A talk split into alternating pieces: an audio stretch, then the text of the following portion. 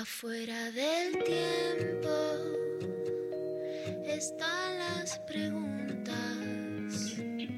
las luces y sombras que no tienen fin. Ahí en la frontera están las señales, besando los bordes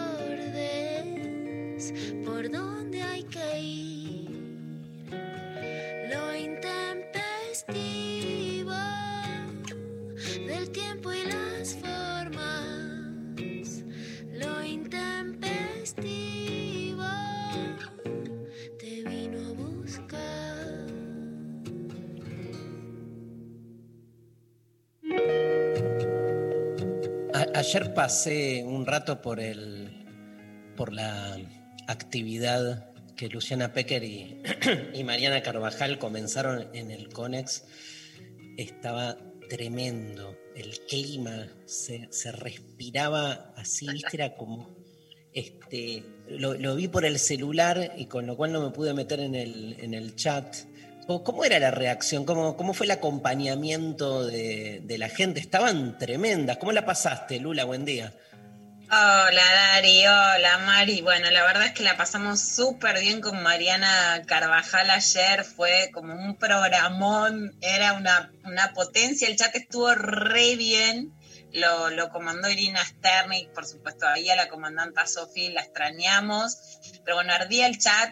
Salían muchas, viste la idea de, bueno, mucha remera. Hecho el decreto, porque hablamos del decreto de José López Rega que Ah. prohibió la promoción de anticonceptivos en los hospitales públicos y pedía triplicada receta para, para poblar la Argentina, que se jodan las mujeres y bueno, hecho el decreto, hecho el polvo, empezamos así sin parar y bueno, subía, subía, subía el chat. Había- Eh, ardía. ¿Ha- ha- ¿Había varones? Había varones, no te digo muchos porque no vamos a... No, no vamos a... No vamos a negar la realidad, pero me sorprendió que había varones. Estaba Leo, un fiel oyente que hizo historias, tomando birra, y había varones que se hicieron la vasectomía en el chat. ¿Cómo en el chat? Todo. ¿Eh? ¿Cómo en el chat? No, no se Decidieron. hicieron la vasectomía a través del chat. Ah. Pero varones que lo estaban viendo y que se hicieron la vasectomía y que venían y te lo contaban todo en el chat. Y hay grupo de Facebook también. Mira todo Qué lo que te digo. Qué bueno, qué bueno. ¿Y con Mariana bien? Recontra bien, ¿no? Es, bueno, muy impresionante porque son tantos años de trabajo, tantas historias. Por ejemplo, la de Griselda Borges, que eh, no la dejaban hacerse la ligadura de trompas y que a través de, Mariana y de Miriam Manchaca, que es de las mariposas de Villa París en Gleu, eh, lograron acceder y terminó contando cómo después de tener 10 hijos tuvo que recurrir a Mariana para hacerse la ligadura de trompas. Bueno, y eso estuvo a través de un video, así que es muy emocionante ver el recorrido de estos años, porque en una práctica que hoy nos parece que es una práctica más a la que tenemos acceso, bueno, costó tanto tiempo, momentos en que no había el auge que hay ahora, eh, Claro. y bueno, la verdad que ver todo ese recorrido es muy emocionante. ¿Y con qué siguen el domingo que viene? Y el domingo que viene con un tema tranco, no sé si nos importa mucho, aborto legal, ¿qué te parece? no sabes cómo estamos. Escúchame, la, la gente que todavía no se, no se inscribió, ¿cómo es? Puede todavía, ¿no? Puede, Dari, eso es súper importante porque queda grabado el primer encuentro durante una semana, que entonces lo pueden ver. También la verdad que está muy piola para ver con hijas adolescentes, con amigas, porque llamamos a ginecólogas, a pediatras para hablar, porque viste esta cosa de una sabe todo y después no sabes el ABC, cómo explicar la anticoncepción, todas las opciones que hay hoy, los mitos, lo que es malo, lo que se puede usar, los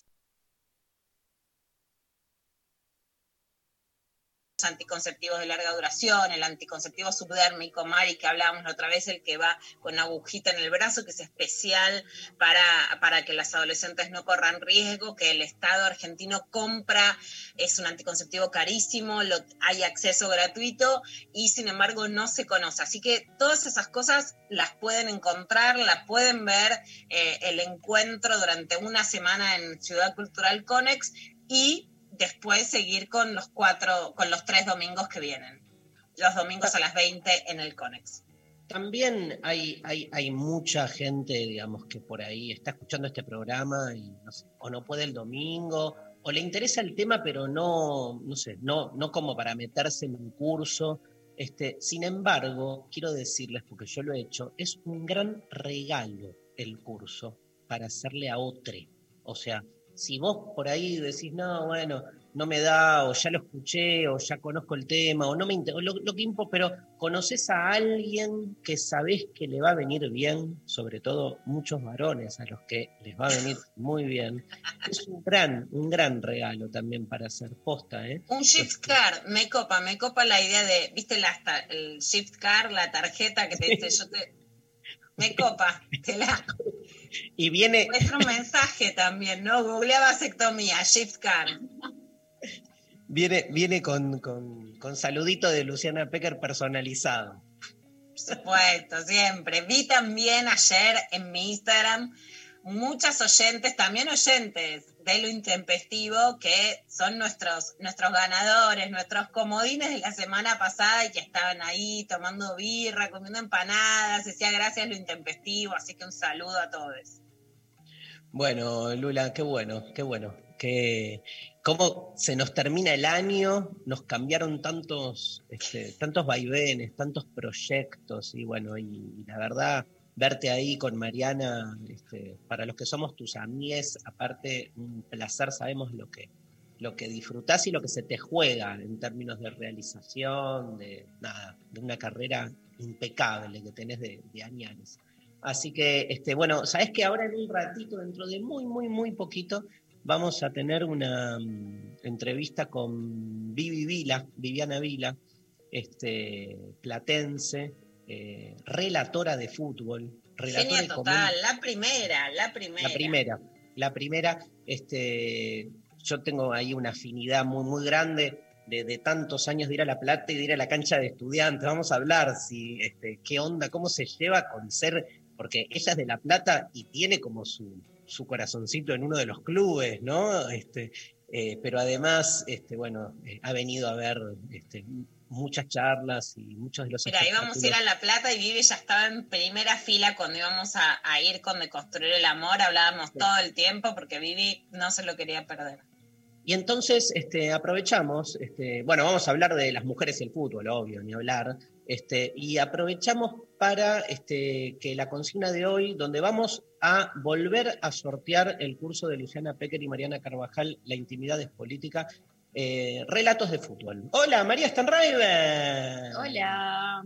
María, voy a empezar con el primer. Relatos de fútbol, digamos, lo que quieran, gente, lo que quieran. Desde eh, una situación enfervorizada de alguno de ustedes que vivió un partido, o también todo lo contrario, tipo eh, odio el fútbol.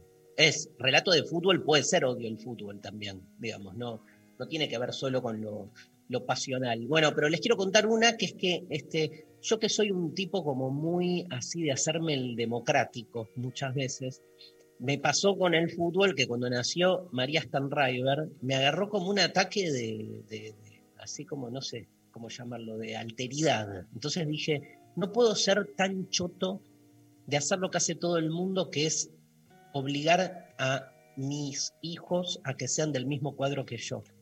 Entonces, pero yo soy muy futbolero. Y entonces en esa época mi, equipo, Estudiantes de La Plata, era muy amigo, porque en el fútbol hay amistades entre clubes, de Vélez. Y entonces, ¿no va que voy y le compro una camisetita de Vélez para bebé y se la pongo a María y la hago de Vélez con dos meses, ¿entendés? Cuando mi club era otro, era una locura lo que estaba haciendo, también llevado un poco por la amistad entre los clubes y María fue en toda su este, pequeña infancia eh, de Vélez, una este, chica este, embanderada con el equipo de Vélez, claro, hasta que en algún momento se empezó a dar cuenta que no daba, digamos, y dijo, quiero ser de estudiantes de La Plata, ¿no, María? ¿Cómo estás? Eh, Ese es mi relato sí, esa, de esa, es tu versión, que está buenísima eh, y te deja muy bien parado está también la, otra parte del relato, que es que, toda esa democracia y toda esa cuestión tan progre y piola y abierta de, de, lo que está contando, tiene por detrás que todos esos años eh, estuvo una presión muy fuerte de ¿por qué no te haces estudiante? Que estudiantes, estudiantes, estudiantes. Entonces es re lindo que te dejen lo que quieras, te pongan una camiseta de Vélez para que después pasen 10 años de tu vida donde te bombardean la cabeza con que tenés que hacer de estudiante de La Plata, no de Vélez, cuando una no eligió, lo impusieron, a mí nadie me preguntó nada. Tu tío sobre todo. Me impusieron. Tu tío te molestaba mucho, tenés que ser de estudiante, tenés que ser de estudiante. Y yo llegó un momento que le hice un regalo a mi padre de que, bueno, me hago de estudiante porque la verdad es que ya me tenés hinchada los ovarios, con 10 años, me perturbaste la cabeza, me hiciste de un equipo, me, después me, estuviste bombardeando para que en realidad sea de otro. Es como el... Es pésima la estrategia. Eh. Patética. Es como, por eso después a los hijos siguientes, digamos, fueron de estudiantes. Me hizo acordar ¿Te acordás, Lula, del padre progresista de Capusoto? Bueno, peor. Me quise hacer el progre haciendo a mi hijo de a mi hija María de otro equipo y obviamente me salió como el orto. Ese es mi relato de fútbol para empezar. Mi, mi relato de fútbol para empezar es que tuve una adolescencia barra brava es casi literal lo que estoy contando, casi literal, más de lo que se imaginan y nunca te la conté, Daria, así que esta te va a sorprender. A los 14 años antes de los 15, yo en realidad también moneda por, por los clubes de fútbol porque mi abuelo era de San Lorenzo, como que soy de San Lorenzo, pero una amiga muy amiga, Joya, empezó a ir a la cancha de Boca. Y a mí me gusta mucho ir a la cancha, me gusta, me gusta mucho más ir a la cancha que del fútbol por televisión y me gusta mucho más el fenómeno popular que a lo mejor la técnica, ¿no? Que, mirarlo ahí por la tele, la cosa más exacta, ¿no? Me encanta esa vibración que en la bombonera no te puedo explicar cómo se siente, ¿no? No es que vibra, directamente sentís que se cae, ¿no? Exactamente. Bueno, hay algo que es muy, pero muy literal. Eh, imagínense que les estoy contando una situación, no sé, ya no, sacó cuentas hace 30 años atrás. Bueno, si ibas a la platea o a los lugares, digamos, donde iban los socios, literal, Mari, te tocaban el orto sin parar, ¿no? Era, o sea, era aburrísimo y pésimo. Si ibas a la barra brava, esto es literal, esto es el machismo argentino. Antes eran machistas, pero la idea era que el machista te cuidaba. Bueno, eso era así, en la, en la cancha de boca. Ibas a la barra, hicieras una piba, te cuidaban. Al punto de que te hacían subir. La barra brava es porque te subís, digamos, es como el trono, la categoría, el VIP, es subirte a los paravalanchas, ¿no? O sea, no estás abajo en el piso. Te suben y te dan la mano y te tienen. Bueno, yo estuve ahí mucho tiempo. Te traen agua gaseosa, ¿entendés? Te la convidan. Era antes así los barra brava que terminaron históricos, históricos, históricos, nombres pesutis de la historia argentina, dándome agua en la mano, en la cancha de boca. ¡Ay, ¿eh? Luciana! ¡Qué peligro! ¿Y, seguiste enganchada con el fútbol o? Seguí por lo menos dos, tres años de mi vida yendo. A mí me gusta ir de local, fui muchas, muy pocas veces de visitante fui a alguna, por ejemplo, a la cancha de Huracán, muy buenas experiencias, pero bueno, fui muchos años a la barra de Boca, a la barra de Boca, subí del paravalancha y fue, tengo unos recuerdos hermosos de esa experiencia. Hay, una, relación ambivalente, ¿no? Del, progresismo en general con, el fútbol, ¿no? Como que, digamos, no digo que sea una conducta este, homogénea, pero es cierto que hay una gran parte que, viste, si se copa con el fútbol no puede decir, bueno, punto y coma, pero no dejo de entrever en el fútbol el nuevo opio del pueblo. O sea, es, difícil la entrega cuando por otro lado es una manifestación tan nítida del campo popular que de alguna manera también como progres no podés, digamos, hacerte el tarado con lo que ahí se juega en términos de identidad, ¿no? Pero no deja de ser, le vamos a preguntar a Viviana, que es docente de la Facultad de Periodismo de la Universidad de La Plata, no deja de ser una relación ambivalente. Por ahí hay, otros campos donde hay más claridad, digamos, más contundencia, ¿no? Acá es como, viste, la intelectualización del fútbol también tiene todo un eh, un tema, como que. Y, hay ahí una grieta de ambos lados, ¿no? Porque el, mundo del fútbol es muy reactivo con este, los, eh, las propuestas de intelectualización. O sea, el mundo del fútbol en ese sentido es muy cerrado, tipo, vos qué opinás si nunca agarraste una pelota, loco, o sea, te, te van ahí con los botines este, de punta. Y al revés, como que en el mundo intelectual, si vos llevas, voy a escribir un paper sobre el significante fútbol, en, anda a cagarte. claro, digamos, ¿no? Es como el fútbol se lo ve casi como una iglesia, que lo es también en algún sentido. Yo creo que este, la, la crisis de los grandes metarrelatos y sobre todo de las identidades tradicionales han generado la emergencia de otro tipo de identificación entonces, hoy es muy fuerte. Este, voy a ver si le pregunto esto a Vivi porque es más jugado, pero yo creo que hay mucho hincha que es más hincha de su cuadro que de la selección, por ejemplo. ¿Entendés? Como, digamos, no, hay duda ahí que la identificación con lo nacional pasó a un segundo plano. Y yo me acuerdo, ah, incluso cuando vos tenés técnicos, Lula, de, de la selección identificados con un club los del club rival hasta quieren que pierda la selección argentina, porque no quieren que, ¿entendés? Que, que gane este, y, que sea de algún modo, que se lleve los laureles el del club rival. O sea que es muy fuerte cómo se arma esto. Y bueno, y el tema, el tema de, la, de la mujer y el fútbol, ¿no? que yo lo dividiría en dos, como en dos grandes campos. El primero tiene que ver con todo el tema del fútbol femenino, que es todo la, la gran revolución de estos últimos años que lo pone este, en la superficie, pero lo otro tiene que ver con ese sentido común, el otro campo sería ese, imaginario que dice que la mujer no entiende de fútbol, ¿no? Este, que, ahí es como más parte, si querés, es una de las tantas manifestaciones de la cultura patriarcal en el sentido de que hay algo ahí con, eh, un saber que le es vedado a la mujer este, porque bueno, digamos, porque el fútbol tiene que ver sobre todo por esa asociación entre la fuerza, el físico, ¿no? Qué loco esa...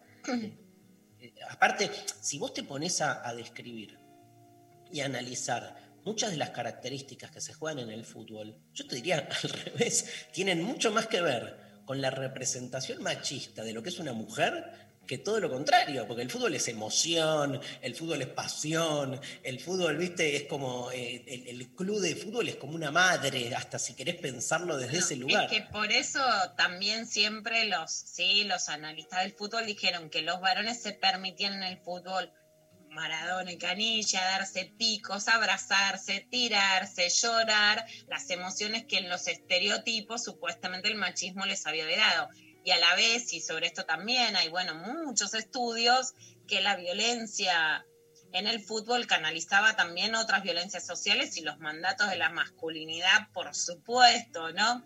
Este, y después estaba todo este mito, especialmente en los mundiales, vos correte, no sabés.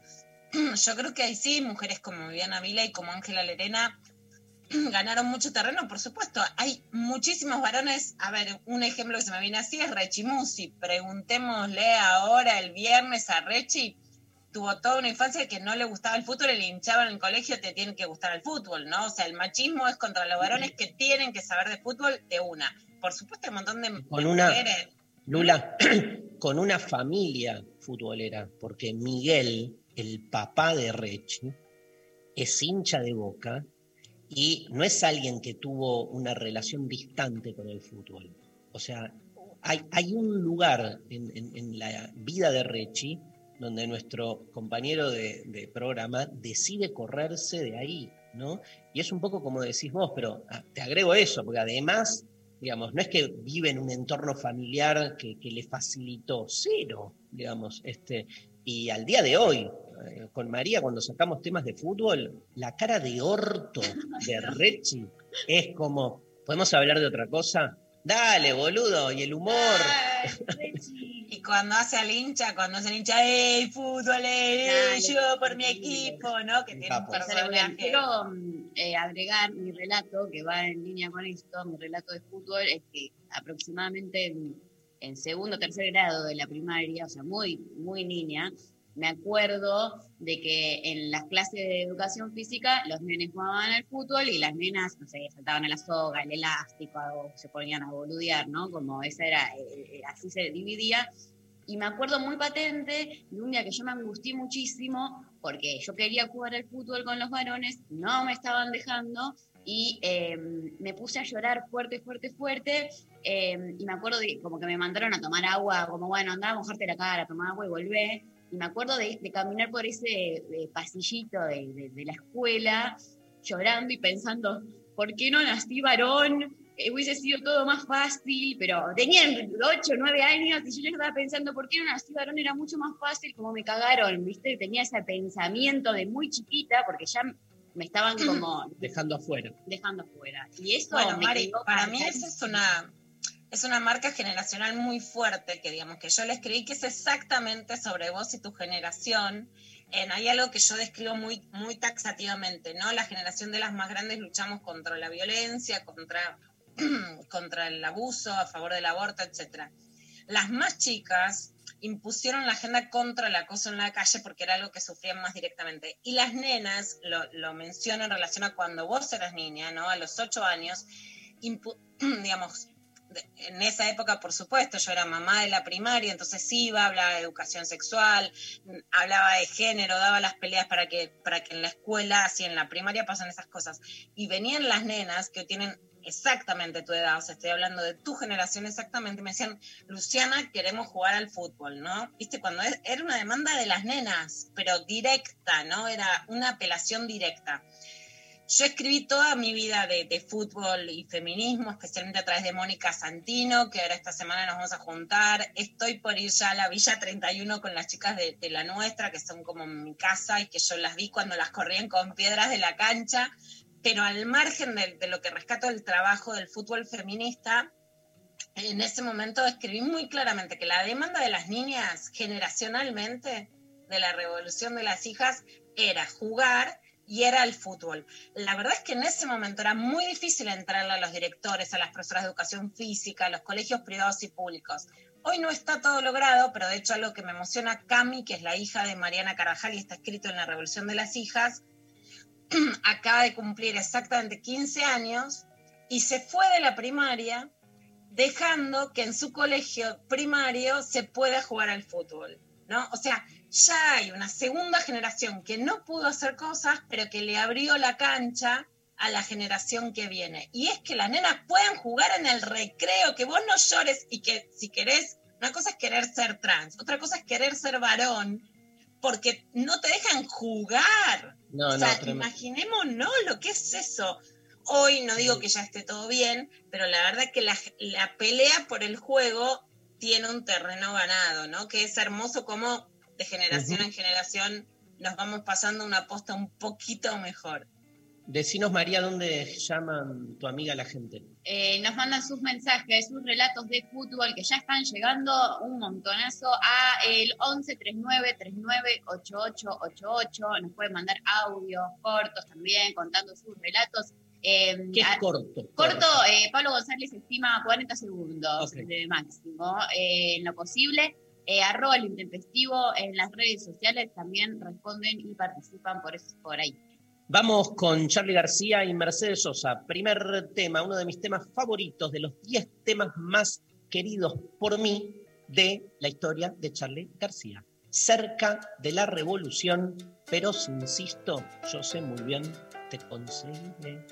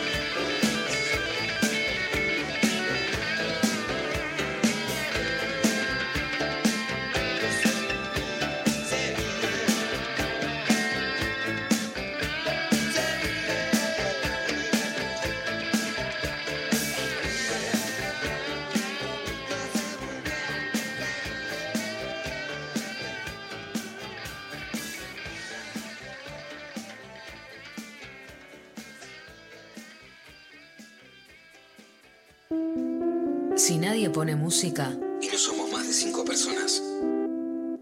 Una fiesta no es una fiesta.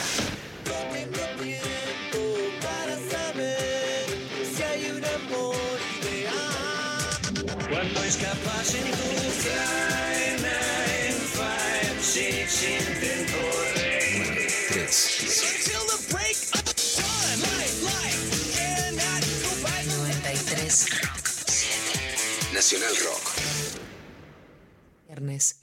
a 13. Lo intempestivo. Darío Stanraiver, Luciana Pecker. María Stanraiver. placer dialogar con Viviana Vila, a la que le damos la bienvenida. ¡Uh! Hola, además, eh, eh, cuando me conecté estaba Charlie, que es como el sonido de mi vida, así que, y con la revolución, así que me atravesaste. Hola, Darío, María, Lu, hola, hermosa. Hola, Vivi, qué gusto escucharte y verte. Tanto Qué lindo. tiempo, tanto, tanto cuerpo, porque hemos este, estado tantas veces juntos. sí, Ay. apa. Tanto cuerpo, digo, entre nosotros, entre los encuentros y ahora con la pandemia Claro. esta de mierda, viste, tanta distancia, pero escúchame, bueno, un placer. Para nosotros estábamos hablando de fútbol y no podíamos no este, convocarte, obvio.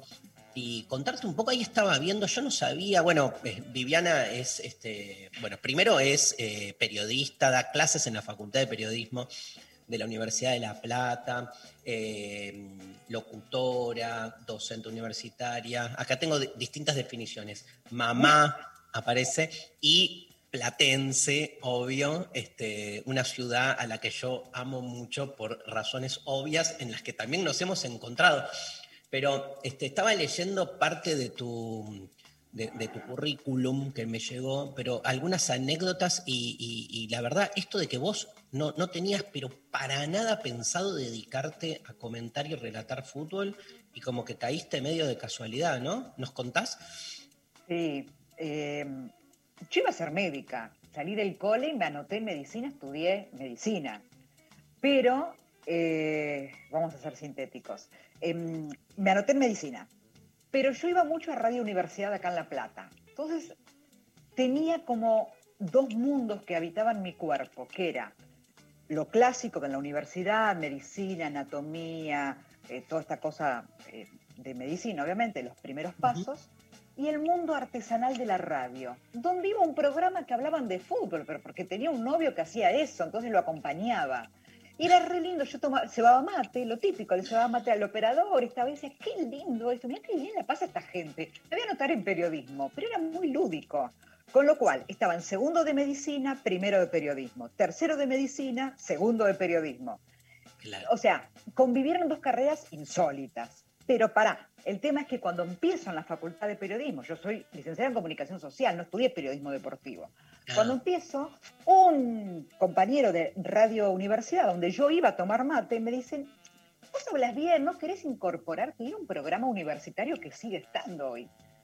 Sí, entonces todo era un juego y empecé a leer gacetillas universitarias. O sea que empezó a convivir lo académico con la práctica. Desde ese día hasta hoy, dentro de un rato, no dejé de hacer radio. Pasó una vida. Y después cursé una materia en medicina que me hizo como así reflexionar si podía o no, que era eh, clínica en el hospital de Ensenada, lo- la- la- sufría. Y Mm. lo otro era toda diversión. Todo apretado te lo estoy contando. La cuestión que No, después pero largué- clave, clave esa tensión entre, entre la Sí. diversión y, Sí. y lo perturbado, ¿no? De estar ahí en No, un lugar. Y una cosa, Dari, que tiene que ver con que, mira vos, nunca había dado mal una materia y di mal bioquímica.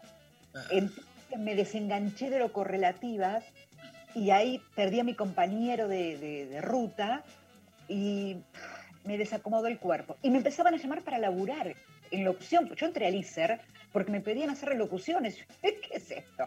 Entonces me metí en el ISER y terminé periodismo. ¿Entendés? Y después largué medicina, claramente, cuando y, el, y el fútbol, El fútbol también tiene que ver con mi crianza, con ir con mi papá a la cancha, con mi vida de club, con que me gustaban los deportes, yo nadaba, patinaba, este, y me gustaba, el- me gustaba el deporte mucho y me gustaba el fútbol a la cabeza, claramente. Pero era parte de mi vida y al día de hoy no es lo único que me importa, por suerte, ¿no? Es una parte de la pelota, digamos. Este, Claro. Y ahí y no, no tuviste, Dale. No, pienso en, en es- en e- porque vos sos alguien que está como muy identificada con uno de los clubes de fútbol de la ciudad de La Plata, ¿no? Mm. ¿Nunca tuviste ese conflicto de, de- de- de- de ser periodista deportiva y tener como tanta identificación?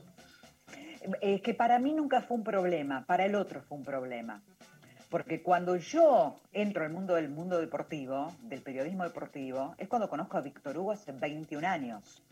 Porque yo antes de Víctor Hugo hacía cosas que hago hoy también, que son locuciones, hacía programas políticos, hacía la típica conducción de FM, viste que anuncias un tema, haces una entrevista. Nada, podría estar acá en Nacional Rock haciendo lo mío. Pasa que al conocer a Víctor Hugo, en lugar de incorporarme con él en la rama política de la radio, me metí en lo deportivo. Empezamos los sábados en Por Deporte, después estuve con Apo, mientras contaba cuentos yo le hacía la locución. Y Víctor Claro. Un día me dijo, nena, ¿me haces conexiones desde La Plata? No, le dije que no un año entero porque yo me sentía yo que no me daba para competencia, que era la tira por excelencia. o sea, no, no puedo, no puedo, no me da, no me da, decía yo. Hasta que un día él me dijo, mira, esto es esclavizante. Acá hay sábado, domingo, feriado, día del niño, del padre, llueve, no ganás más guita. Ahora, si crees que no te da, estás equivocada. Eso fue después de dos o tres años que lo conocí, hacía programas polideportivos con él. Claro. Y dije, bueno, voy. Todo así, tipo, así, viste, voy. Y ahí también me fui a Rusia, comenté un voy, bueno, dale, voy, a ver qué pasa. Bueno, claro. Y ahí empecé a hacer conexiones, gol de gimnasia, gol de estudiantes. Y la verdad que a mí me exigía tanta responsabilidad eso, que a mí estar en estudiante en gimnasia, literal me daba exactamente lo mismo. Yo Mirá. cuidaba mi aire, mi aire. ¿Entendés? Después lo que me pasaba afuera, pude siempre desdoblar tanto que para mí ni un día de mi vida fue un obstáculo. Para el otro sí, verme, eh, para el otro sí fue un obstáculo. Que yo opine, que juzgue una jugada, sí, han pedido hasta mi cabeza laboral, han pedido por mi cuerpo, me han querido echar de los trabajos, me han puteado en Twitter sin parar, han hecho campaña en contra mía. Iba a trabajar muy- Es, es, es muy, es muy. A mí es algo, aparte que me encanta de vos, digo, este, eh, lo, llevas como todo ese conjunto tan bien porque este, a- sos muy profesional en lo tuyo y no tenés ningún problema en este, tu identificación, tanto política como de, de- hincha de estudiantes, nada, y lo, lo- vivís como algo muy armónico. Te quiero hacer una, una pregunta más y, la dejo a Luciana. Eh, Eh, Darío, yo anoche comenté Boca News y no me importa nada, sea estudiantes, Boca o Claro. Chacarita o Suiza. No me Claro. importa nada. No me, o sea, yo comenté un mundial, dos mundiales, y no me importa Argentina. A mí me importa que cuando yo juzgo algo esté lúcida para analizar esa jugada. Punto. Tremendo. Pero de verdad, no me importa nada, un carajo, nada. obvio, obvio, obvio. Pero no me cuesta, no es que me tengo que poner en pose. Claro. No, me cuesta desde el primer día, fluye. Te hago una pregunta que es esta, a ver, más, más, más abstracta. ¿Qué es saber de fútbol? Eh, me parece que es más simple. Saber de fútbol, en mi caso, eh, es entender el juego, saber del reglamento. eh, saber es eso. Después están como yo lo pueda contar. Me parece que es menos dramático como lo hacen. ¿Entendés? Claro. Yo, o sea, mira, ayer pedían, por ejemplo, un, un penal, ¿no? Y yo, por saber, que no sé todo, ¿eh? Yo no sé todo, ni en pedo sé todo. Pero le había dado la mano al jugador en el área, pero antes pegó en el muslo o en la rodilla. Entonces le rebota en la mano. Y yo sé que eso no es que el tipo puso la mano. Le pega como rebote después de haber pegado primero en otra parte del cuerpo, que no es falta, ni la pata, la pierna. Bueno, eso lo pude aclarar.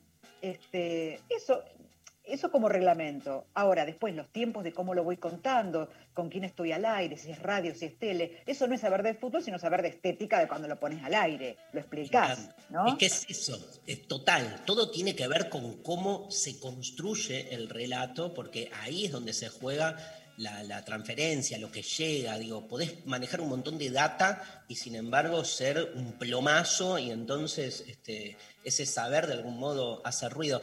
Luciana, Bueno, Vivi, hoy Daría arrancaba diciendo, digamos, ¿no? Que hay muchas áreas. Uno, el de las jugadoras de fútbol, pero también el de las periodistas, pero además el de las mujeres en la casa, que tradicionalmente se decía, correte que vos no sabés, no estoy viendo el partido.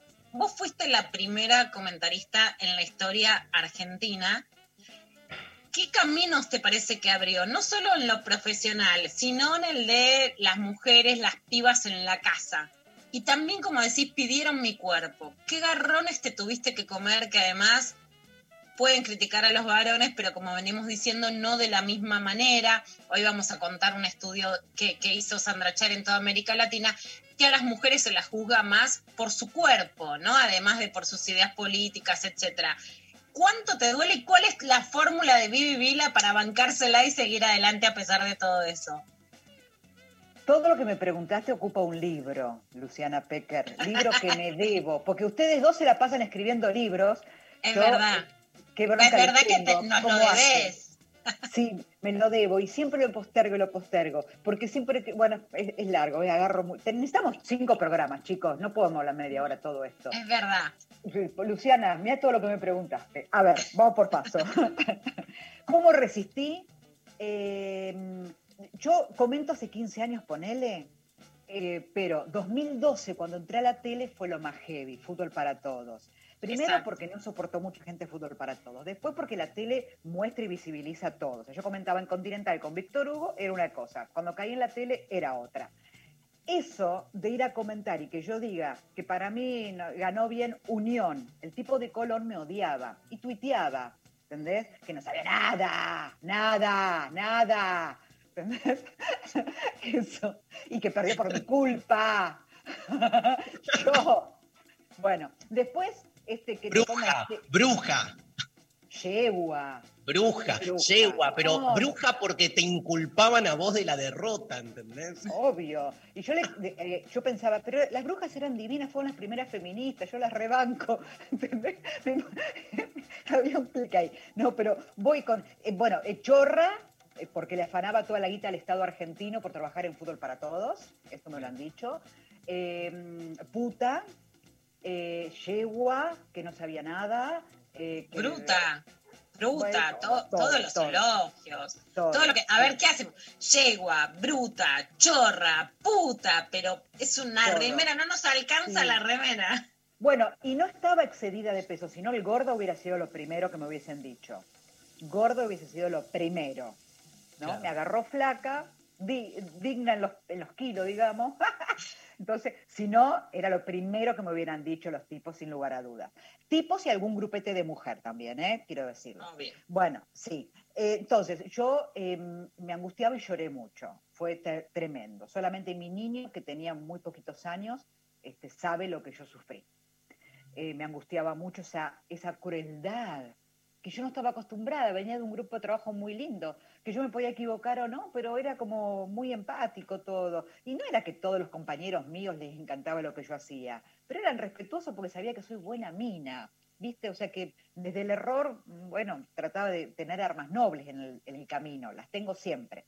Bueno, nada, entonces eso sufría mucho. De a poquito, ah, colegas también, claramente, muchos colegas, que sintieron que diciendo que yo era un desastre, cotizaban más. Eh, eso, fue, eso fue muy heavy también para mí, fue doloroso, porque a mí hay mucho varón que no me gusta, pero yo soy incapaz de tuitear que son horribles o que no tienen que trabajar, como han dicho de mí. Pero Mm. porque no me da, porque ¿qué, qué quiero demostrar con eso? Bueno, entonces yo la pasé bastante mal.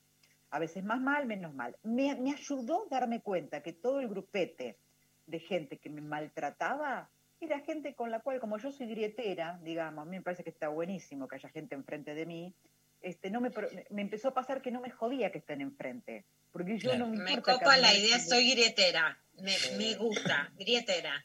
Ováricamente grietera, digo yo. Sí. Básicamente grietera. Sí, porque hay gente Pero no coinciden. Vivi, ¿coinciden en lo político y en lo futbolístico? Porque a veces no. A mí me pasó de abrazarme para gritar un gol del pincha con... Un señor vestido de amarillo. Qué feo. Y Bueno, pasa. Con un yo sé. Bueno, no importa.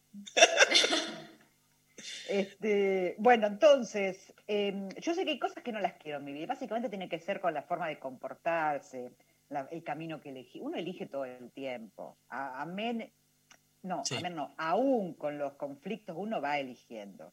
Y yo hay situaciones, gente, la pandemia me re gustó a mí en este sentido también. Yo hay gente que no necesito, que me di cuenta que es abso- absolutamente prescindible, gente, grupo de gente, espacio de gente. Parece que saltó más mierda de la que ya tienen y más amorosidad de la que tienen. Digamos, nadie va a cambiar en este tiempo, nada, al contrario.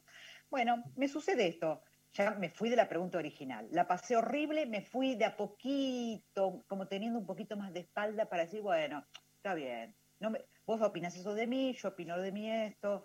Eh, Qué suerte que la gente para mí referencial está, Sí. yo gusto de esa gente, entonces acomodé un poco el cuerpo.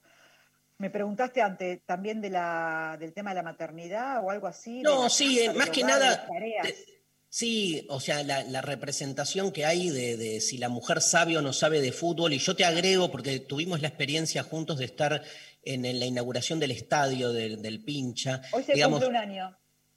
Que hoy se cumple un año, tenés razón, nueve, tenés razón, un año de, de la Fui la inauguración, maestra de reinauguración. ceremonia. ¿Te acordás? Fui la maestra de ceremonia. Fuiste la maestra de ceremonia, increíble, junto con, ¿quién era el otro periodista? Con Osvaldito Príncipe.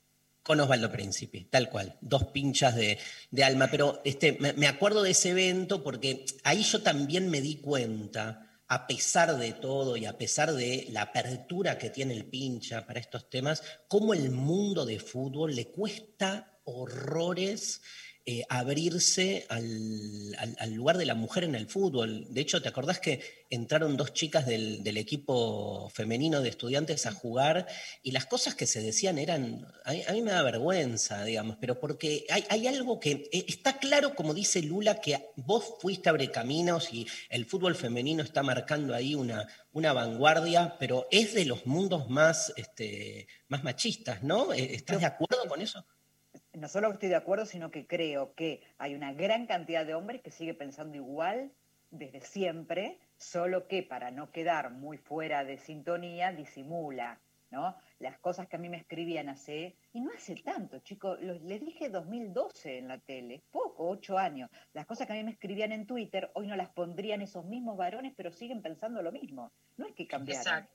Siguen pensando lo mismo. Lo que pasa es que no lo pondrían así porque yo lo retuitearía, capaz que ustedes también. Y hace ocho años estaba solita, no había ni otra mujer ni un colectivo que me sostenga. ¿entendés? Y como yo no soy famosa, entonces no estoy en los lugares de más eh, visibilidad, entonces no había mucha gente alrededor mío que me acompañe. Entonces yo sufría en soledad. Fue horrible. No me victimizo, lo describo, ¿eh?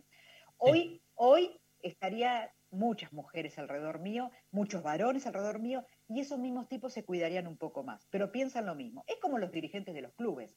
No es que les encante el fútbol femenino, para muchos es un gasto, es una molestia, es un quilombo, pero Colmebol te lo aprieta, si no tenés, no tenés competencia masculina, y además, ¿a dónde vas a...? O sea, ya, ya no da no tener, ¿no? Fútbol femenino. Pero para muchos es una complicación, absolutamente. Las minas para muchos somos una complicación. Hagamos lo que hagamos. Sí. ¿Y qué Obvio. pasa, Vivi? Vos decías, me encanta esta definición de soy gretista porque, porque te paras en un punto donde el conflicto es necesario y la diversidad de, de opiniones. Pero ¿qué pasa con los que están de tu mismo lado de la grieta en lo político, pero del lado de enfrente de la grieta en lo machistas? No El progre machista, digamos. El, El progre progre- machista, eso voy. Sí, eh, no, no sé, o sea, eh, no, nunca lo pensé así dividido, Lu. Eh, lo tendría que pensar, me llevaría tiempo pensarlo eso. Eh, en realidad yo levanto bandera y tengo causa. Mi bandera inclusive no es, no es de un partido político, sino es de una forma de ver la política y la vida del ser humano, ¿entendés? Claro. y dónde me quiero parar yo. Por eso no me llevo bien con la derecha, claramente. Eh, ¿Qué Mm. sé yo? Así como yo un día alguien me enseñó y lo comprobé que no podés ser buena persona si no sos feminista, yo tengo muchos reparos con la derecha de cuán, de cuán buen proceder. Decir esto me costó un montón también. Yo la pasaría mejor si seguía siendo locutora y nada más anunciando temas. Cada vez que abro la boca digo, tiro frase y después me puse de todos lados. Pero a mí me parece que la derecha, si bien hay gente, violan algunas cosas que son de derecha, en general es mucho más sectario también con las mujeres, me parece. Como que Claro, hay- sí. es- sé- no sé, es muy progre si sos muy, no puedes ser nazi y progre. claro. O sea, parece que chocan, ¿no? Ahora sí, Sí, sí. Tengo, tengo amigos, por ejemplo, que son bien de derecha, militantes de la causa, y la verdad que no la, son compañeros, eh, digamos, eh, que acompañan las causas de las mujeres. No sé si te van a una marcha, no sé si levantan una bandera, pero no nos comba- ya a esta altura que no me combatan para mí es un paso, ¿entendés? ¿Qué sé Bueno, escúchame, te hago la, la última pregunta. ¿La estás pasando ¿Ya? bien? Ay, Sí, ya, va media hora, no parece, pero va más rápido. No, Escúchame, estás, no, antes que eso, estás en Radio Provincia, ¿no? Bueno, mirá, Radio Provincia, estoy en varios lados. Uno es Radio Provincia. Radio Provincia, en marzo, Marcelo Figueras, que es su director, es un genio, este, me dijo, mira, a mí hay una tira deportiva de toda la vida, porque en realidad cuando a mí me echaron de la tele me echaron de Radio Continental, que nos echaron con todo el grupo de Víctor Hugo, ¿no? 2016, era una obviedad que me iban a echar de la tele y de Continental.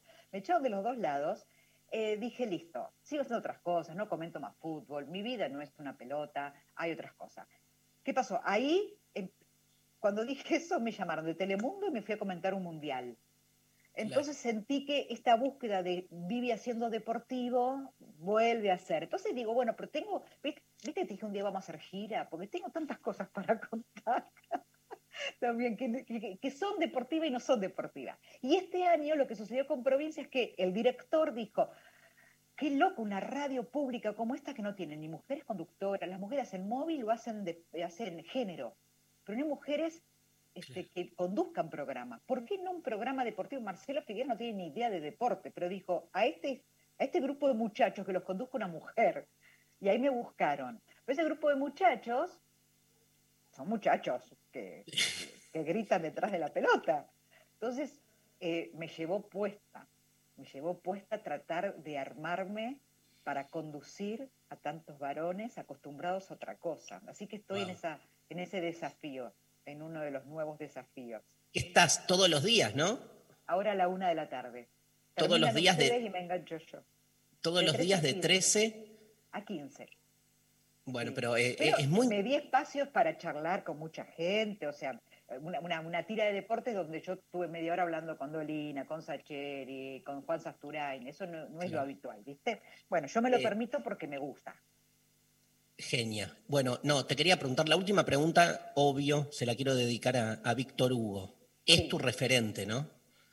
Víctor Hugo es, hablando de los años de la radio, el comunicador más importante del siglo, no el relator solamente. Víctor Hugo es, es inmenso en lo que conocemos todos, pero además es un ser generoso, solidario, dador de oportunidades, inclusivo, absolutamente. Y además es mi ejemplo laboral, es un tipo que tiene más de 70 años, labura de lunes a lunes, no para, sigue pensando en el compañero, de cómo darle oportunidad.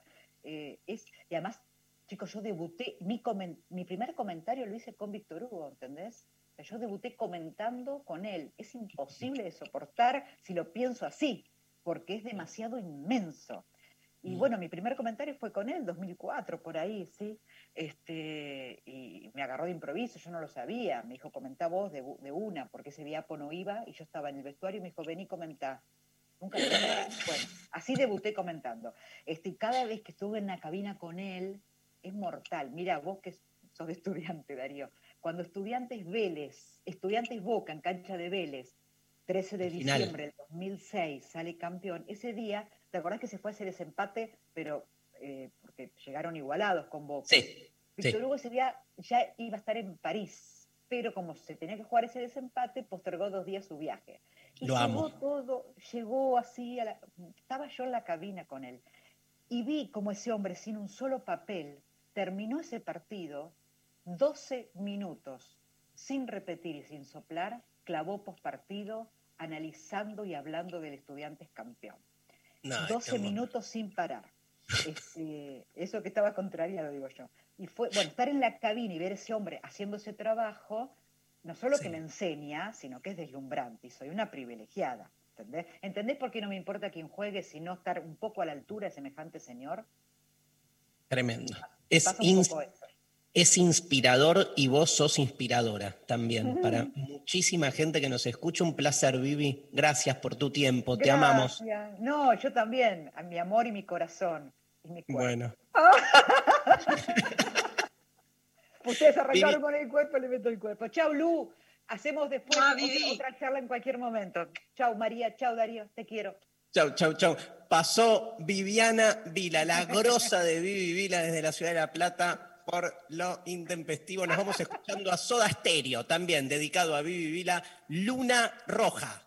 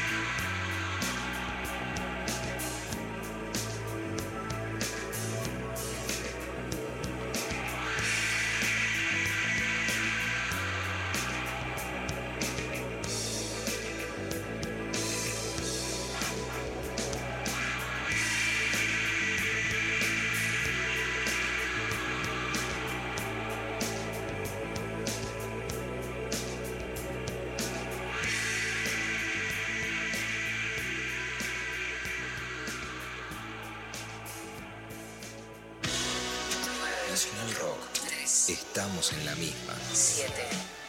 937. De 11 a 13. Lo intempestivo. Nacional Rock. Bien, María Stanriver, mensajes. Bueno, mensajitos que están llegando al 11 39 39 8888 y arroba lo intempestivo en nuestras redes sociales. Nos llegó por Instagram el primer mensaje que decía, em, me vendieron una platea trucha, me largué a llorar en la puerta y pasé. Racing campeón 2014. Hay, hay mucha falsificación de entradas en el mundo del fútbol, pero muchísimo, muchísimo. Y sobreventa, aparte, ni hablar.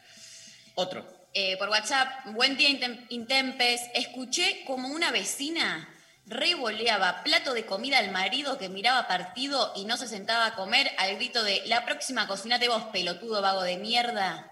Tranco. Revolea, me encanta el Me verbo encantó, revolea. me encantó. ¿Tenemos audio, Pablo? Buen día. Mira, cuando yo era chiquito era hincha de boca y después, eh, cuando era más grandecito, me hice hincha de Racing con mi papá por compasión, porque lo veía sufrir. Bueno, mucho tiempo después eh, fui a ver un Racing Independiente a cancha de Lanús. Llovía, como llovía, total, tremendo. Y entonces no controlaba nada de la entrada. Yo me fui mandando en un pasillo, en otro, y de repente salgo a la popular de Independiente, con mi remerita de Racing metida abajo del buzo. Tremendo. Y encima la gata Fernández hizo dos goles en ese primer tiempo. Yo estaba ahí, escondidito con mi remera de Racing. Cuando terminó el primer tiempo me acercó un policía y le comenté la situación muy sigilosamente callado y me envió a la hinchada de Racing y bueno, pude ver ese partido. Los amo. Besos. Tremendo, tremendo. Este, gracias por mencionar a la Gata Fernández, jugador emblema de Estudiantes de La Plata que pasó por Racing y siempre le metió goles a Independiente, aparte siempre. Es el jugador más odiado por Independiente, sí.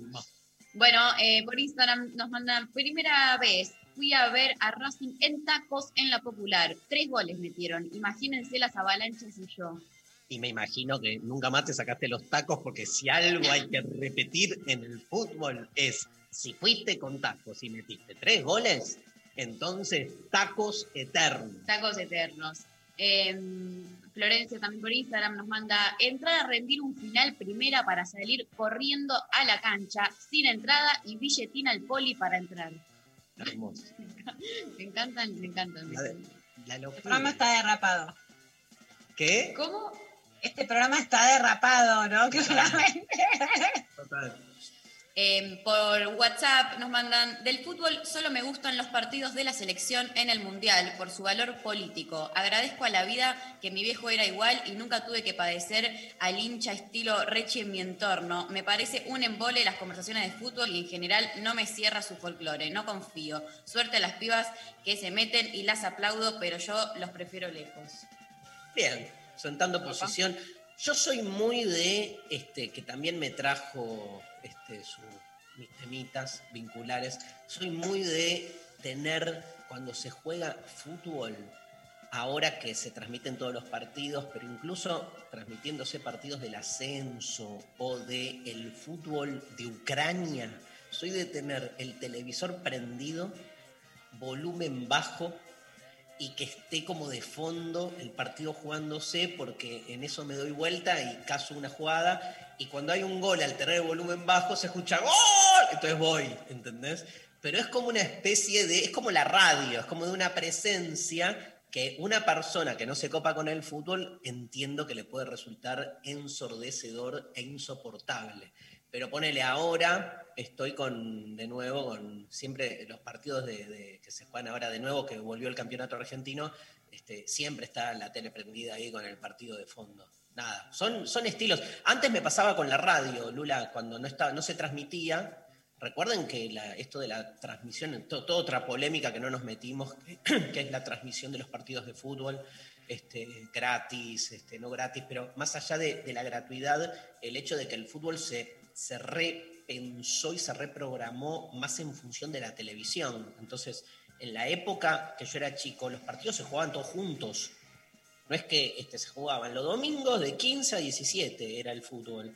y vos escuchabas la radio y en la radio, como contaba Vivi, tenías este, corresponsales en cada cancha. ¿Te acordás, Pablo? Y el grito era, estabas, no sé, Víctor Hugo relatando Boca y en eso se escuchaba, ¡Gol de estudiantes! Yo me acuerdo, era, uno estaba esperando el grito y aparte yo ya le tenía al silencio previo a cuando se abría en la conexión con el corresponsal, ¿entendés? Yo estaba escuchando el partido, de repente se, se escuchaba como una fritura y es que venía el boludo a gritar gol de alguien. Entonces era tipo agarrándome ahí, rezando, ¿viste?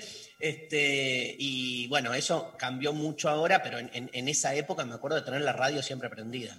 Eh, así como hay un montón de gente que tiene la radio prendida escuchando música o no sé qué, con el fútbol eso le pasa a muchos y eso también genera grieta. Digo, hay, hay gente que directamente ha roto relaciones porque no, si vos sos tan del fútbol, acá out, ¿no? Es un fanatismo, claro, cuasi. Acá Sofi Cornel hace el gesto.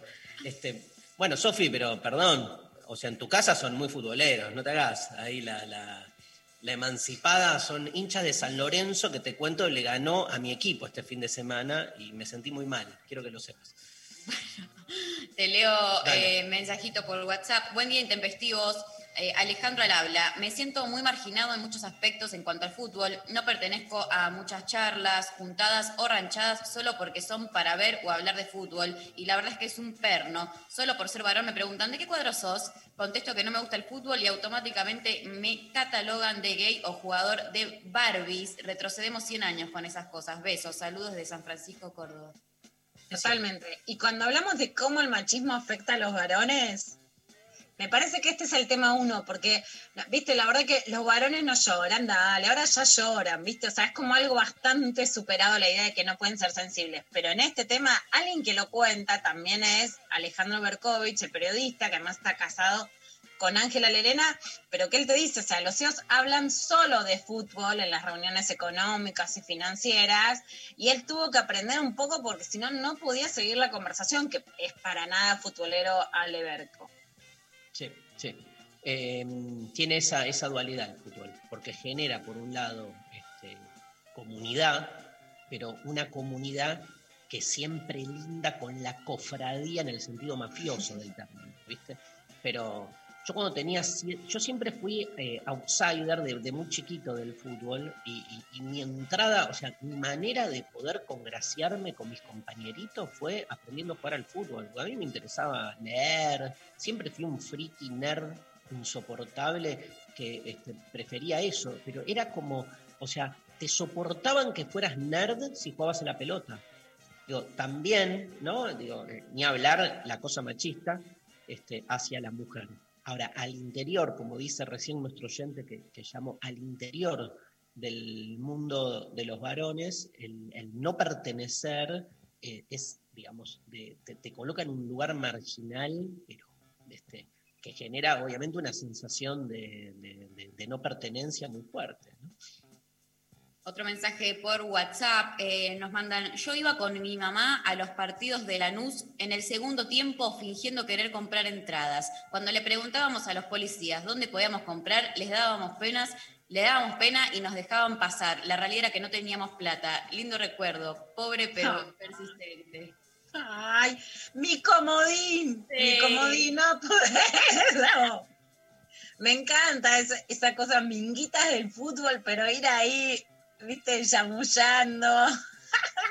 Muy o sea, es que en una, en una época, después no se hizo más, pero se abrían las puertas de la cancha en el minuto 20 del segundo tiempo, cuando faltaba la mitad del segundo tiempo. Entonces, todos los que no podían pagar la entrada esperaban, hacían como una fila y esperaban que se abrieran las puertas. Se abrían las puertas para que saliera el que quería salir, ¿no? Y entonces, pero te dejaban entrar directamente.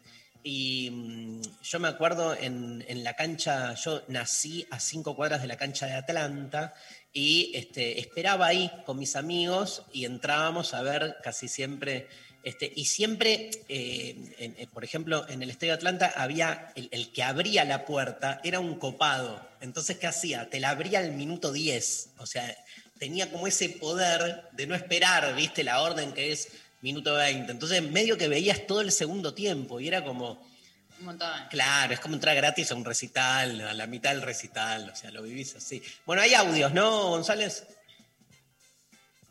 Buen día chicos, buen lunes. Lucas acá de Morón les habla.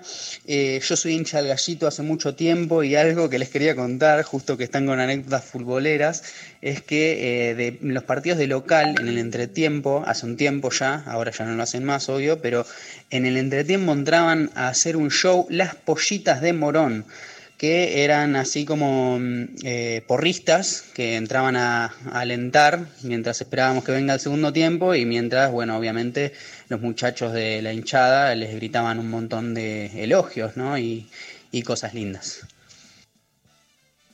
Tremendo, Qué tremendo. horrible. No, no, Las tremendo. pollitas de Morón, bueno, increíble. Mira, tengo una anécdota sobre, sobre ese tema, ¿no? Porque ahí me parece interesante ver que, digamos, ver la diferencia entre el machismo clásico y el machismo exacerbado, ¿no? Ya les dije, el machismo clásico está mal, pero yo tengo mi definición, ¿no? Yo prefiero el machismo clásico al renovado, eso ya lo confesé con la barra brava. Bueno, la idea de las porristas no es una idea arraigada en la cultura nacional y popular fue algo que trajo en principio Macri a la bombonera con las porristas, las boquitas, que después en estos años, digamos, de revisión de, de- del feminismo, la sacaron. Que también cuando la sacaron muchas nos escribieron, incluso a mí también, che, mira, me quedo sin laburo. Por supuesto que el feminismo en el que me inscribo nunca quiere a minas sin laburo, digamos, y nunca es moralista.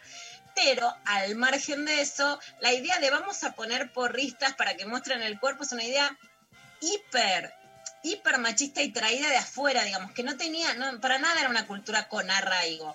Y si hay algo que, que defiendo, que no es porristas, pero que viene el Museo de Boca, en la crónica que hice en la presentación de las boquitas, que es la tapa de Eva del gráfico, con la remera como nuestra Eva pre-porrista, que la amo. Bueno, hacemos, gracias Lula, hacemos, se viene clavada de noticias, no pasó nada al fin de, ¿no? Tranqui el mundo.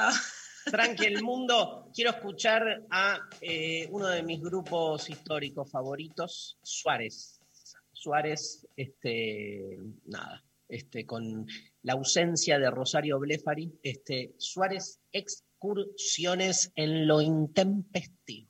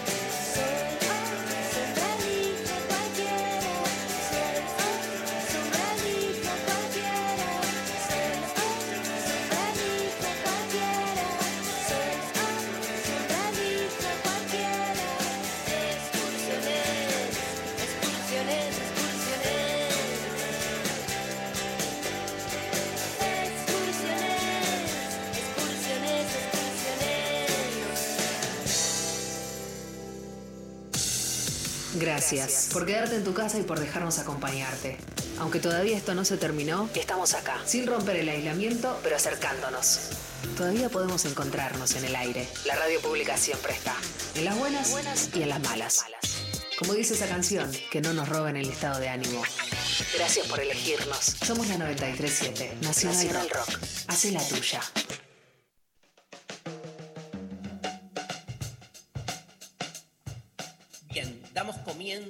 A una nueva clavada de noticias con Luciana Pecker. Bueno, este mundo no es el mismo. A ver, si aplicamos eh, el antitrotskismo, no en el sentido literal, no estamos hablando de León Trotsky, ni estamos hablando de, de necesariamente lo que piden los partidos que se autodefinen trotskistas, sino del imaginario que cuál es. Cuanto peor, mejor. Eso es lo que se ha vencido este fin de semana. ¿Tenemos buenas noticias?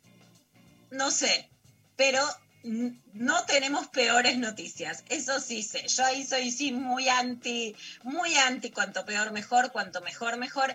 Y la verdad que una reelección de Donald Trump ponía al mundo que está en medio de una pandemia, más allá de vuelta de lo que digamos de la Organización Mundial de la Salud, me interesa mucho qué va a pasar porque Donald Trump había anunciado el kit de financiamiento.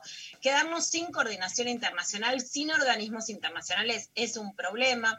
Trump había dicho mucha diferencia en el tema ambiental. Trump había dicho que, bueno, no había firmado ya el acuerdo de, de París, el Green New Deal, que habla tanto Noam Chomsky, lo digo apurada porque lo pronunció mal, por supuesto, pero digamos, un acuerdo verde. Lo dijiste re bien, Luciana, confía, confía en tu pronunciación. Gracias, Mari.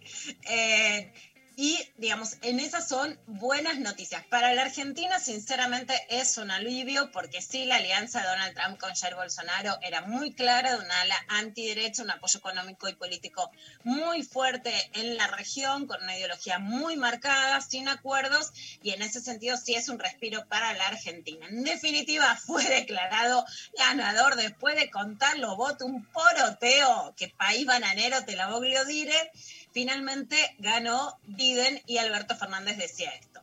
Fue una elección impresionante en cantidad de votantes, inusual en los Estados Unidos, y creo que es un cambio de época que para América Latina es muy importante, porque estos cuatro años fueron cuatro años muy difíciles en el vínculo de América Latina con, con los Estados Unidos. Y Se creo que- abrió un escenario distinto para América Latina. yo espero que así sea, espero que así sea. Yo creo que lo necesita mucho América Latina y lo necesita Estados Unidos también, porque no fueron cuatro años gratos para América Latina.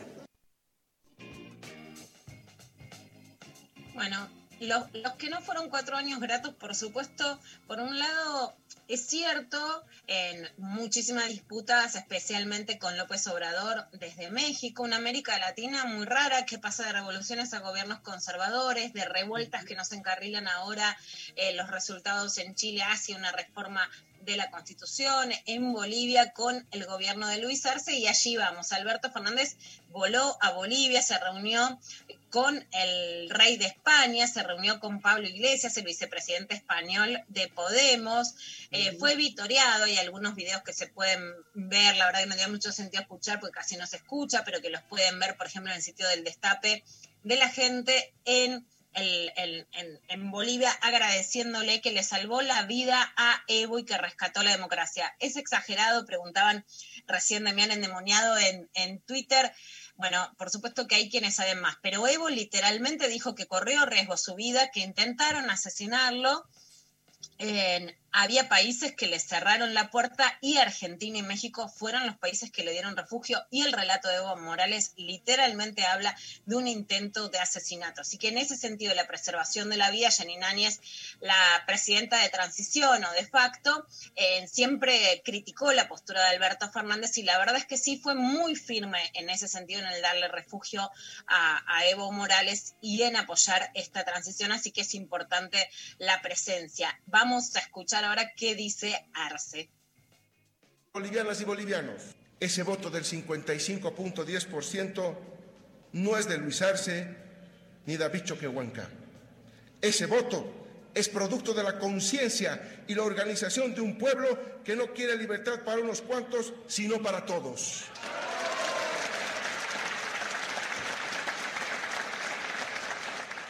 Como el autor, digamos, del milagro económico boliviano. Sin lugar a dudas, a nivel internacional, eh, incluso durante el gobierno de facto, fue rescatado los logros económicos del gobierno de Evo Morales en Bolivia en relación a sacar a gran parte del país de la pobreza. Digamos, a mí me parece interesante diferenciar, por ejemplo, del proceso que está pasando ahora en Venezuela, ¿no? Y entonces Arce es indicado como eso. Hay un manejo de los medios hegemónicos que por un lado quieren decir Arce no es Evo, ¿no? Como, como sacándolo, ¿no? Evo sería el Cristina de la Argentina. Y por otro lado que hablan también de una enorme conflictividad social que sin lugar a dudas no va, no va a parar tampoco porque estamos en épocas mucho, pero mucho más eh, conflictivas. Por otro lado, eh, acá vamos a escuchar algo de Joe Biden en su primer discurso en Estados Unidos. Lo escuchamos para ponernos un poco en tono y traducimos un poco de lo que dijo.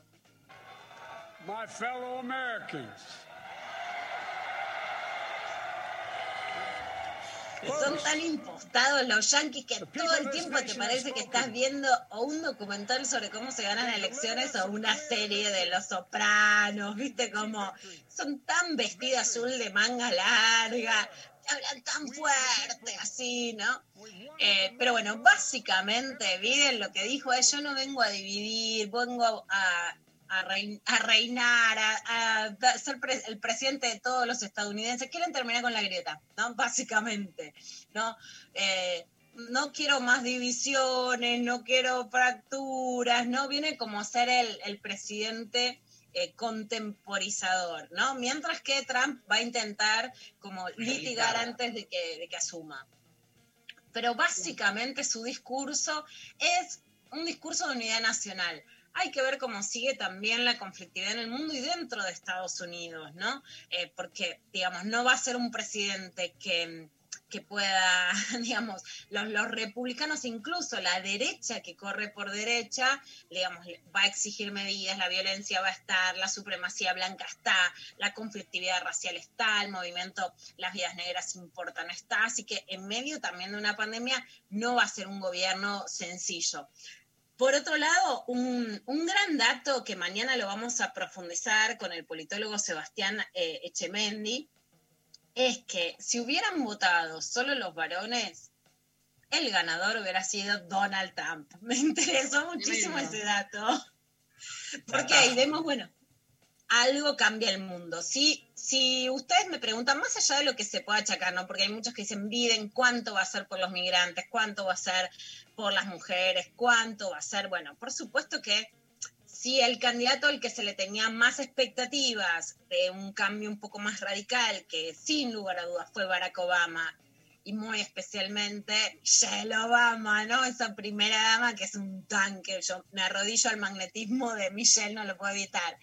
Eh, en comparación con Donald Trump, igualmente ves cambios, ¿no? El cambio en la salud pública, que es la mayor lucha de Barack Obama, se invoca una pandemia que muestra las desigualdades en el acceso a la salud pero sin lugar a dudas no va a ser de Biden de quien podamos esperar, sí tal vez es que el mundo no, no sea un poco, un poco peor todavía. En, relación a, a las mujeres, la verdad es que por un lado me parece increíble que después del Michu se ha elegido un presidente que fue cuestiona, fue, tiene una denuncia por abuso sexual y muchas denuncias por incomodidad en el toqueteo, que circula también videos en las redes que los ves y decís claramente offside. Lo que hizo Biden fue negar la denuncia literal sobre abuso sexual y decir que había aprendido de, eh, digamos, de los señalamientos sobre que tocaba de manera incómoda a las mujeres y chicas y que no lo iba a hacer más. No es el candidato que viene, digamos, que, necesariamente va a defender a las mujeres, ahora puede ser menos peor y la imagen que es, por supuesto, más resaltada es la de su vicepresidenta, que es Kamala Harris, que ahí sí aparece como la figura eh, fulgurante, porque es hija de un eh, padre jamaiquino, de una madre hindú, es afroamericana, es una ex fiscal, sí a favor de la lucha del aborto y en este sentido sí podemos decir claramente, o sea, en Estados Unidos no se gobierna solo para Estados Unidos en todos los sentidos, ¿no? Tanto en la intromisión en las políticas externas como también en el reparto de fondos para determinadas eh, partidas. Lo primero que hace Donald Trump es cortar las partidas para promover en el exterior el acceso al aborto legal y el reparto de anticonceptivos anticonceptivos. No sé si va a retroceder o no Kamala Harris, pero sí está a favor de la interrupción legal del embarazo. Vamos a escucharla un poquito. But while I may be the first woman in this office, I will not be the last. Me gusta, me gusta así el, el, el el entusiasmo. Ya Kamala nos la levanta un poco, ¿no? La, la queremos ver en acción. Le anunció a Biden así en yoguineta. En yoguineta, eres el próximo presidente de Estados Unidos. Su historia es interesante. Hay que ver qué dice. Me gusta que Trump le dijo, es asquerosa. Ya eso nos cae bien, ¿no? Sí, Eso dijo Trump. Sí.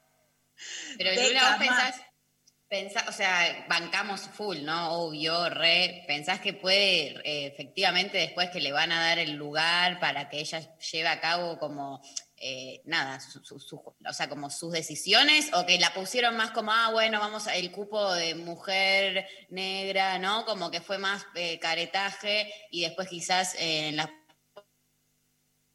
de el ex- ¿no? Como que quizás no, no después no, no, se la pasan, se la pasan como que no le dan tanto lugar, o pensás que eh, puede llegar a tener un lugar importante.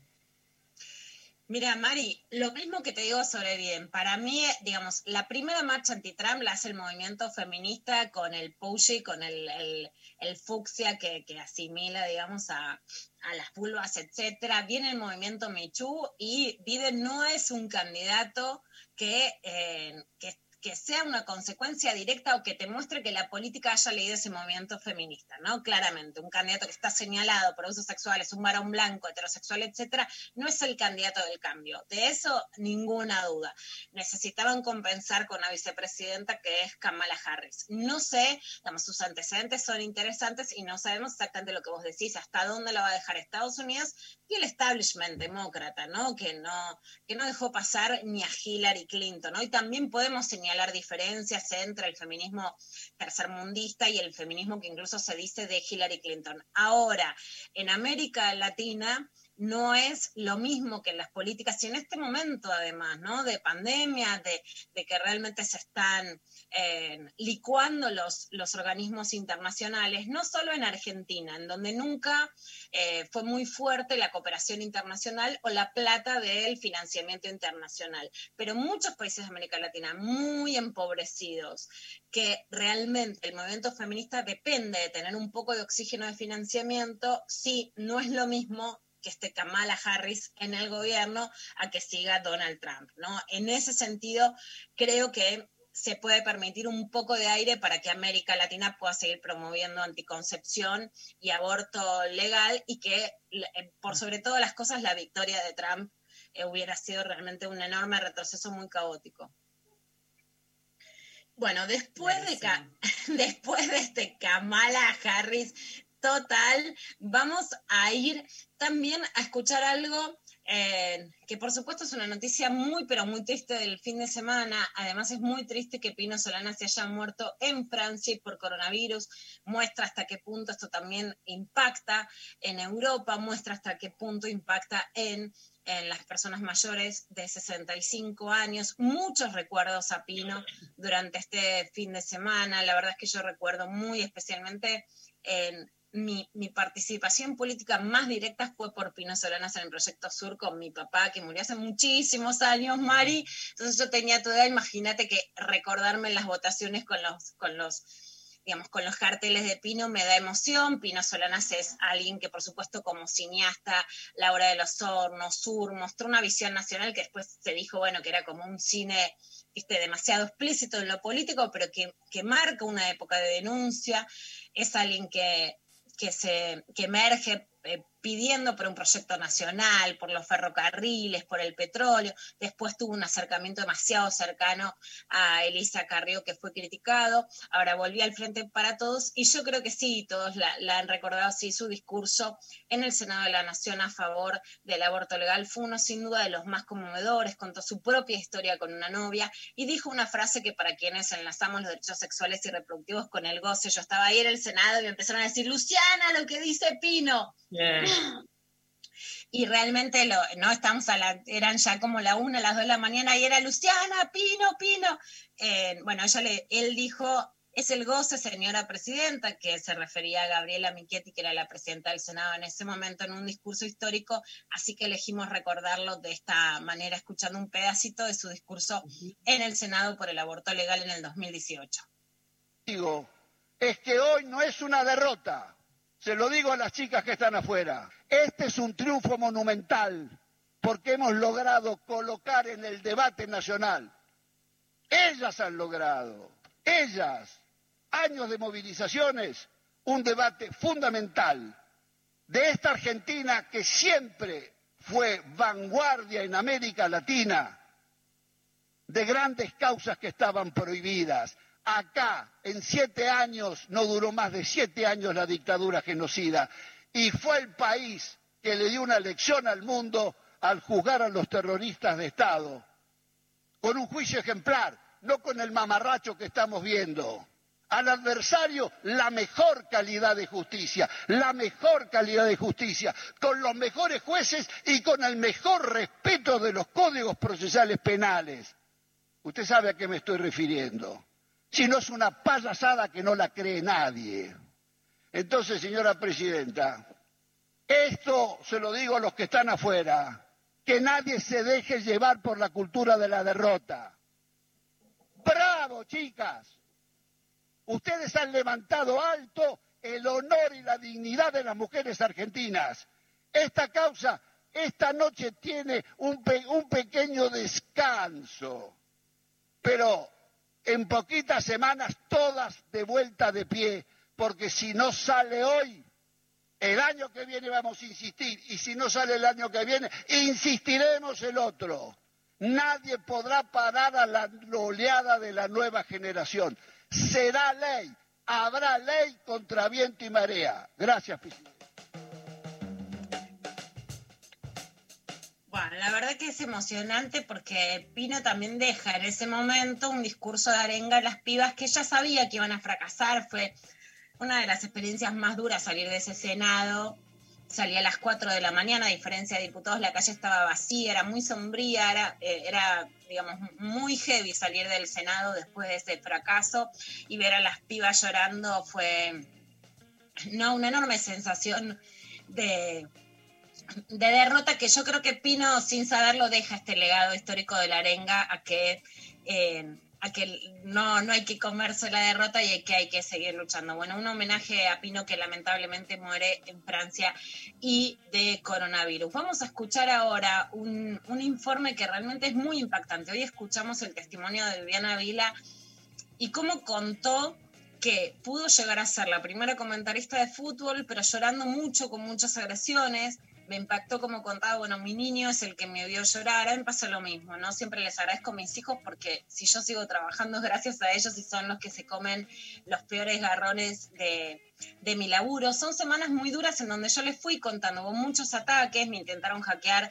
la semana pasada más de 20 veces la cuenta de Twitter. Esto no me pasó solo a mí, empezamos a hilar, la nueva estrategia de los antiderechos es ir en contra del impacto en las redes sociales de algunas personalidades, digamos, del feminismo, le pasó a Ingrid Beck, hubo distintos episodios en la semana que los vamos hilvanando y que toman un sentido político. Escribí una nota sobre justamente cómo los ataques a las mujeres en las redes tienen un fin, ¿no? De desaliento, de inhibición, de dejar de ocupar lugares y de ocupar menos espacio, especialmente en las redes sociales, en un momento en donde el gobierno está definiendo si se trata el aborto legal en el 2020 o no, es importante ocupar los lugares en las redes sociales y por lo tanto no dejar que este fenómeno pase. Pero hay una investigación que se presenta hoy, que la verdad es muy interesante en toda América Latina, que eh, la auspició UNESCO y que la llevó adelante con otras eh, periodistas de América Latina, Sandra Chaer. La vamos a escuchar y ella cuenta cómo